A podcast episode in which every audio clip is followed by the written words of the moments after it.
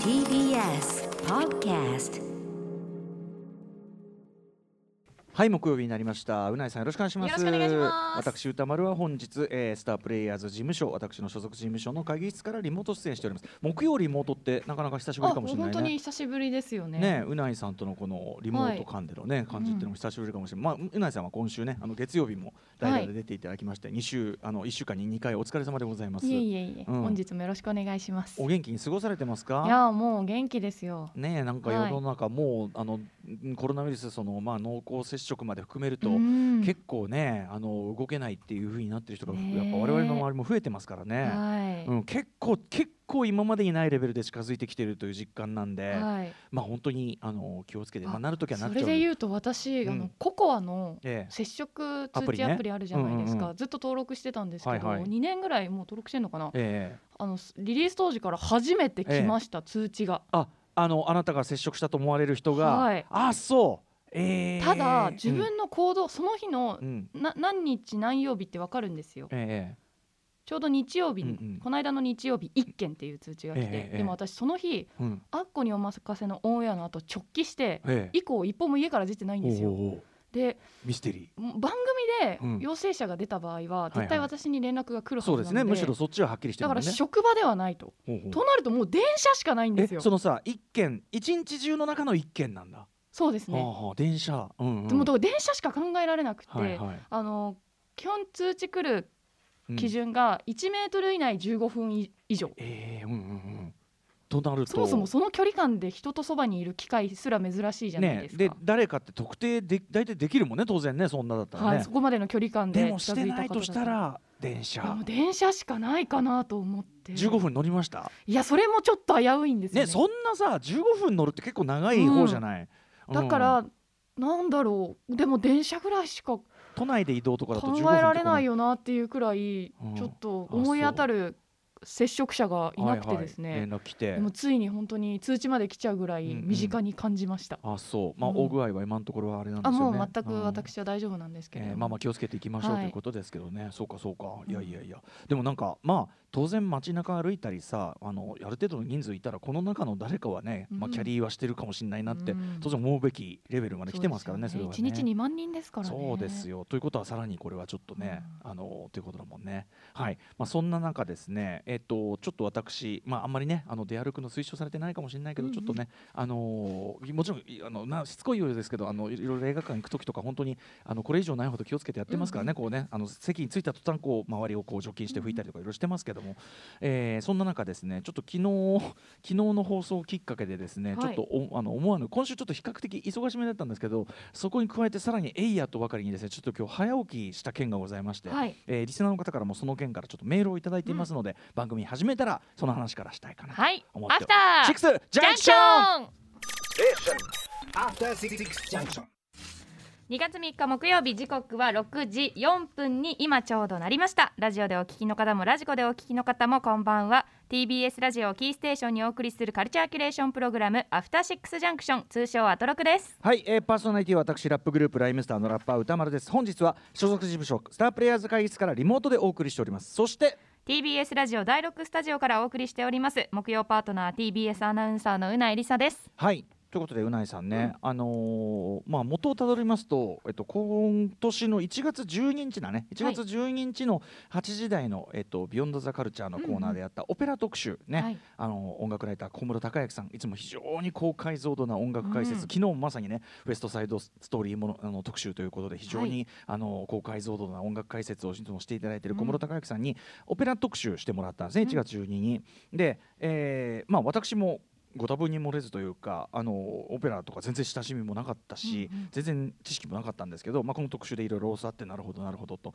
でこれから見れるやつでおすすめの、えっと、入門編としておすすめな3つということで小室さん3つ挙げていただいた中の、うん。え1つにですね、えー、とミュージシャンのテレンス・ブランチャードさん。テレンス・ブランチャードさんは、まあ、ジャズ畑の人ですよねジャズミュージシャン。そしてなおかつスパイク・リーの,、ね、あのうん。映画音楽とかで非常に有名な方なんですけどなんとそのテレンス・ブランチャードが、えー手掛けたそのオペラがあってこれがしかも、えー、とメトロポリタン歌劇場 MET ですねメット、えーのあのずっとコロナでこう中止してたんだけどそれの再開の一発目でありなおかつあれだよね初の黒人あの作曲家としてテレス・ブランチャードさんがこの作品をやったという「えー、と Fire Shut Up in My Bones」Bones という、まあ直訳すると,、えー、と火が俺私の骨の中で我慢してるというか要は火が私の骨の中でくすぶってる、要するにその自分の中に抑え込んでいた、まあ、これは要するにちょっと性的虐待を受けた方のあの、うん。なんていうかなストーリーなんですけど、うん。高校3年の時に性的性的虐待を受けた人がそのその真実というのをずっとこう抑え込んでいる、うん。だからその真実の炎っていうのは本当はあるんだけど抑え込ん骨の奥に抑え込んでる。でも火は実は本当はそこにあるんだけど、というような多分そういうニュアンスね「Fire Shut Up in My Bones と」えーこれをねお勧めいただいたわけ1月12日の時点で。はい。であのいろんな形で見れますよっていうんでこれはあのいわゆる映画館でのあのライブビューイングという形、うんうん。映画館で普通にそこらで見れますよと、えーただし2月3日までですよというようなことを聞いていてですね、今日まで。でこう当然メモしてるわけですよ、ああそうかそうかなんつってね。見たいななんつって。み見たいんですよ。なんだけど昨日そのウエストサイドストーリー特集の時に小室孝之さんはいはいがご挨拶してる時にその小室さんのおすすめで、あのーこのまさにテネス・ブラジャードのこれを見ましたというメールをうんうん読んで、そしたら歌丸さん明日までですよこれと。でとにかく、うん。あのー非常にその評判が高いその評判の高さというのがもう全方位的な評判の高さ、もう昔ながらのオペラファンの評判も高いし、新規で見た人の評判も高いしというからで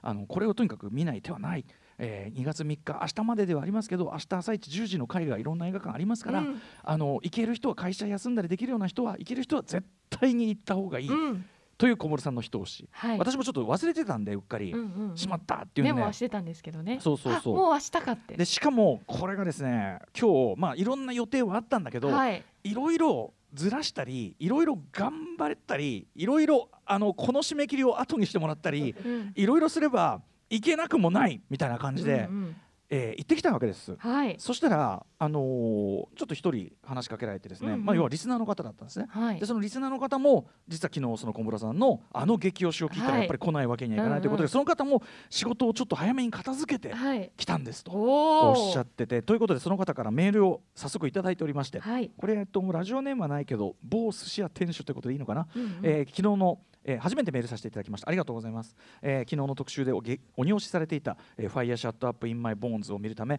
えー早起きして仕事を片付け満を持して、えー10時20分の劇場に駆け込んだ某寿司屋店主と申します、うん。ね。お寿司屋さんやられているというね、えー本当に多少無理をしても見てよかった作品でした。初めてのオペラ感激なのですなでしたが、えー大筋が分かりやすく基本は重い物語なのですがストンプなどでも上がるところはめちゃくちゃ上がりました。オペラを怖がっていましたけど受け入れやすいものだと、えー実感できました、えー親近感があったのが、えー歌舞伎の現代新作に近いと感じました、ねなるほどね、えーこの作品がメトロポリタンオペラ時代のコロナ明け初の作品ということにとても、えー意味のある作品だったと思います、えーこのタイミングで見ることができたという体験が嬉しかったです。本当にお勧めいただきありがとうございましたということで。はい。あのーいつも聞いてますということであのーうん。お声掛けいただいた某寿司屋店主さん。そうなんですよ、ということでまさに私もまあのこの方とあの全く同意見でございまして本当に言ってよくてねやっぱねこういうことよ。あの、うん。誰かにケツを叩いてもらってちょっと普通だったら確かにハードルが1個高いんだけど、うん。こういう機会だからこそケツを叩くこれでボンっていく。うんうん。んでやっぱりこう見てよかったっていうことがいっぱいあるもんで、うん。あの本当に昨日の昨日の特集が小室さんで本当に良かったでねあの先ほども見ましたけどえっとまあ話自体は結構ヘビーなんですよね、そのストーリーをというかな、それを書かれた、元はそのジャーナリストの方で、えーその方の実体験をもとにしていると、うん子供の時に、まあ、しかも結構身内なんですけど、えー、と性的いたずらを受けてで、そのことがずっとトラウマになっててという方の話で、なんで大人になって、それを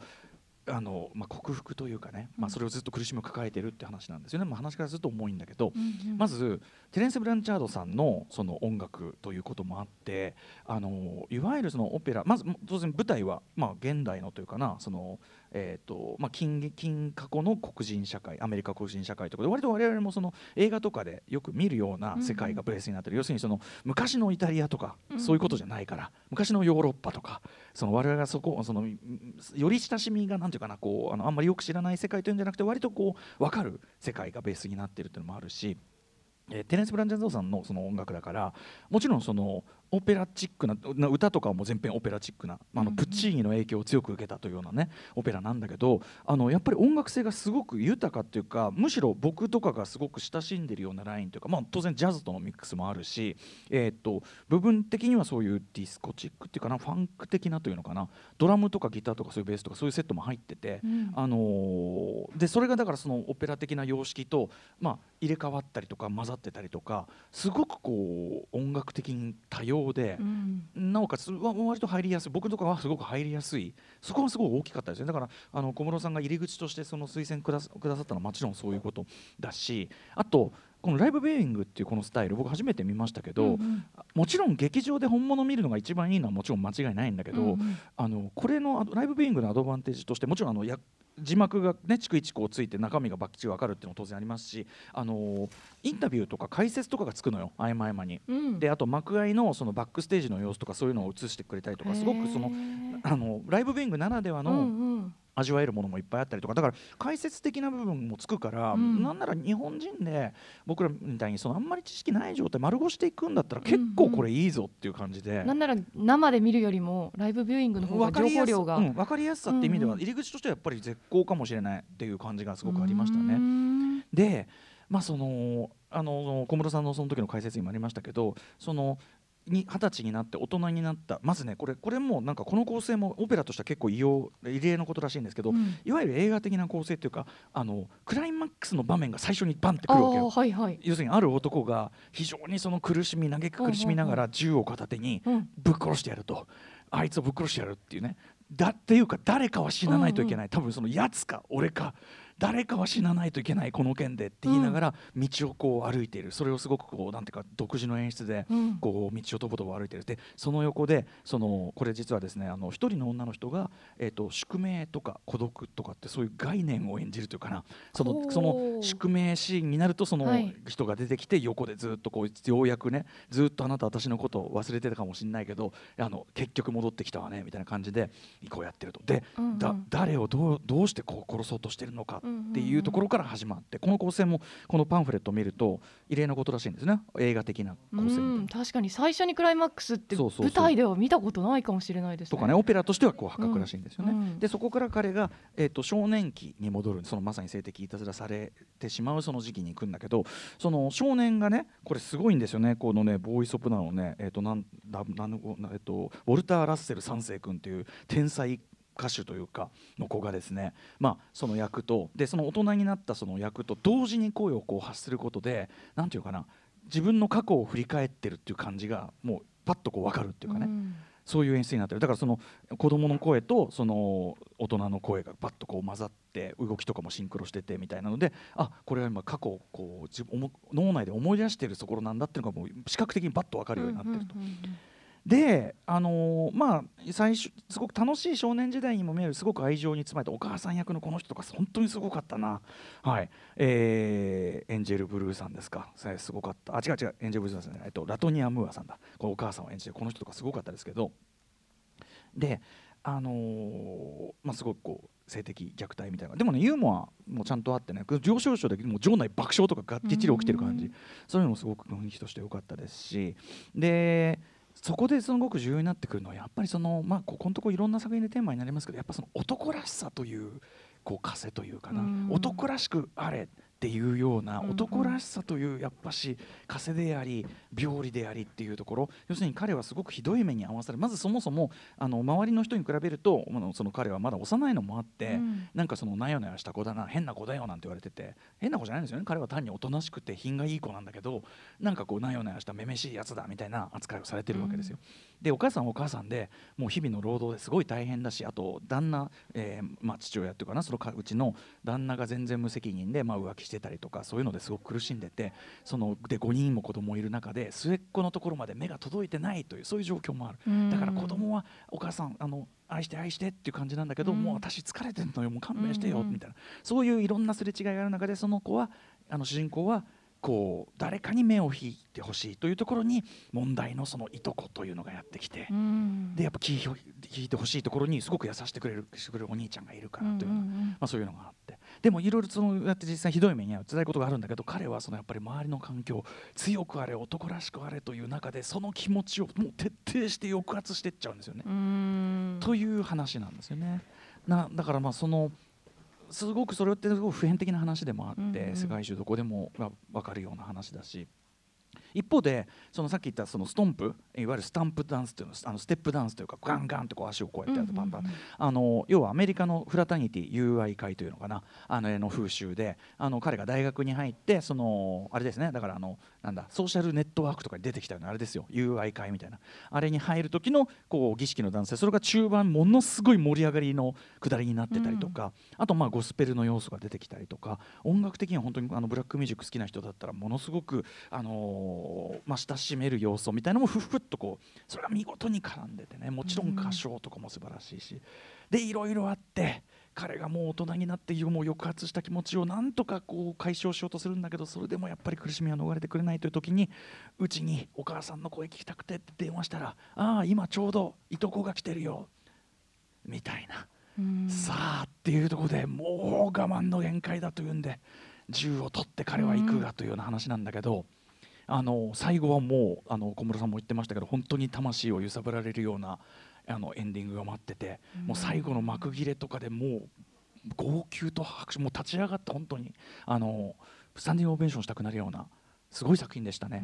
でなおかつだからこんな感じでなのであのオペラなんだけどミュージカル的な見方というのかな本当に入門編としてバッチリで小室さんの推薦間違いなかったなという感じでした。これ見れてよかったんだけど今日で終わっちゃって。すいませんね。今日で終わっちゃあのーなんだけどやっぱ機会逃さず行った方がいいなということをですね。あうん。うんの痛感する。あとこのなんかライブビューイング？いいね。やっぱね、あの特にこのご時世舞台なかなかこう直接見に行けないとか、うんうん。あとチケットなかなか取れないとか実際そのニューヨーク行けないしさ、うん。うん、とかいろいろあれでこう手軽にすごくこうなんかなんていうかな本当に。さその世界の最上級の表現が見れるって、めちゃくくちゃこう贅沢なことだなとか思ったりして、はい、もっともっとあの今まで映画館でそういう予告とかいっぱい見てたのに、うん。全然その自分の興味的にスルーしちゃってたところがあの今回また新たにですね、うん。その興味のドアを開いていただいてありがとうございます。なのであのお勧めいただいた3つのうちあの藤倉大さんという方これあの今回の、えっと、メットライブビューイングのこのパンフレットにも寄稿されてるんですけど日本日本人の方ね。藤倉大さんという方は日本人とそして今そのオペラ書いてしかもその SF でめちゃくちゃ面白いからっていうアルマゲドンの夢という作品。これは、えっと新国立劇場のこれもオンラインで見える作品だって言ってましたよね、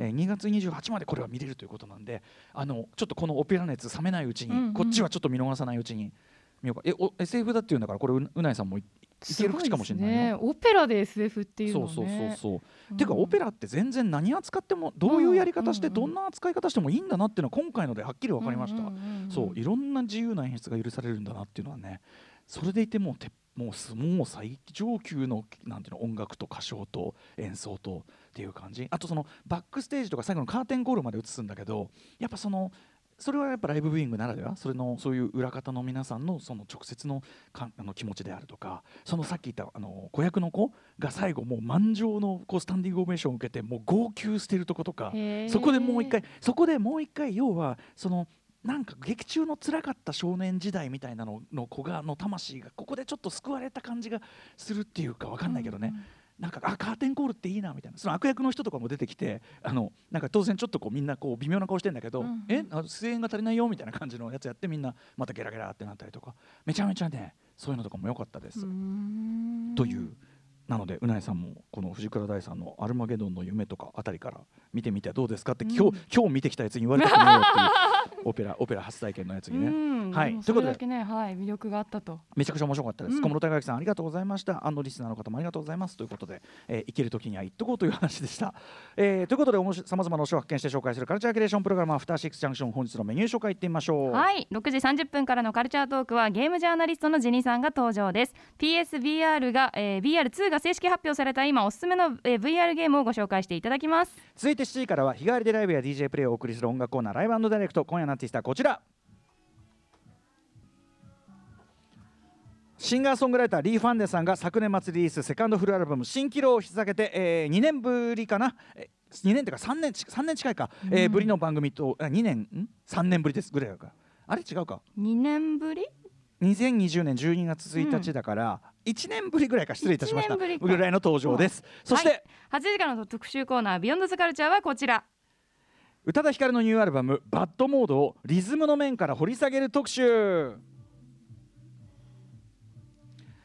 今年1月19日に配信リリースされたアーティスト宇多田ヒカルさんの8枚目のニューアルバム「バッドモード」ビルボードジャパンのダウンロード部門で早速1位を獲得したこのアルバムの凄さを歌そして楽曲のリズムという面から噛み締めていくこの特集となっております。解説は2019年に著書「リズムから考える J−POP 書」を発売したライターで批評家のイミジクモさん IMDKM と書いてイミジクモさん、えー実際にバッドモードの楽曲、えーここがすごいというところをね、えー解説いただきながら、えーお話をあ聞きながら解説を伺っていきます。はい。番組への感想やツッコミなどメールアドレスは歌丸アットマーク tbs.co.jp 歌丸アットマーク tbs.co.jp まで送ってください。また番組のリアルタイムの感想やツッコミも歌丸アットマーク tbs.co.jp までメールが採用された方には番組ステッカーを差し上げます。また番組ではツイッター、LINE、インスタグラムなど SNS を稼働させておりますのでぜひフォローしてください。それではアフターシックスジャンクション行ってみよう